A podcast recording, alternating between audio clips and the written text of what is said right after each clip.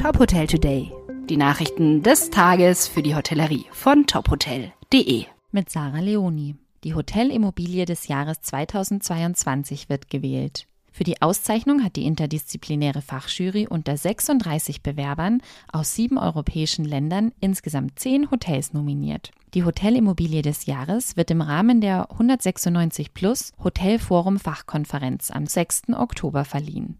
Unter den zehn Nominierten befinden sich drei Häuser aus Deutschland, jeweils zwei aus Italien und Österreich und je eines aus Frankreich, Island und der Schweiz. Vier der Häuser sind Neuentwicklungen. Drei Hotels sind aus der Umnutzung ehemals anders verwendeter Gebäude entstanden und drei sind Revitalisierungen und Neupositionierungen bzw. komplette Neubauten. Ob Bankgebäude, Fabrikareal, Gefängnis, Lagerhalle, Palastbau oder eben ehemalige Hotels.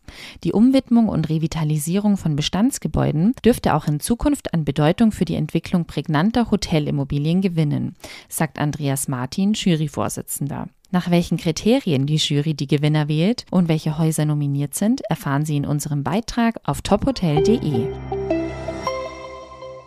Das Hotel Galanta im Burgenland startet in die Soft-Opening-Phase. Nach 22 Monaten Bauzeit startet das Galanta seine Eröffnungsphase. Das Hotel liegt mitten im Schlossquartier in Eisenstadt, rund 50 Kilometer von Wien entfernt, an Hoteldirektor Markus Ernst. Das Hotel Galanta ist ein wichtiger Beitrag, um den Tourismus weiter zu stärken und Impulse für eine nachhaltige wirtschaftliche Entwicklung in der Region zu setzen, so Matthias Grün. 120 Zimmer inklusive drei Suiten, Tagungs- und Veranstaltungsräume, ein Spa-Bereich sowie das Restaurant Paulgarten zählen zur Ausstattung. Letzteres bietet neben Spezialitäten vom offenen Feuer typische regionale Gerichte aus dem Burgenland, wie Grammeln, Kraut und Somlauer Nockerl.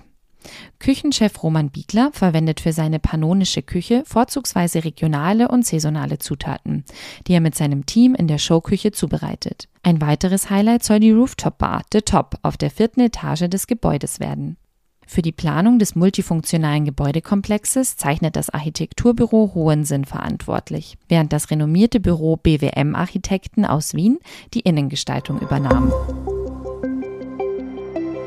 Weitere Nachrichten aus der Hotelbranche finden Sie immer auf tophotel.de.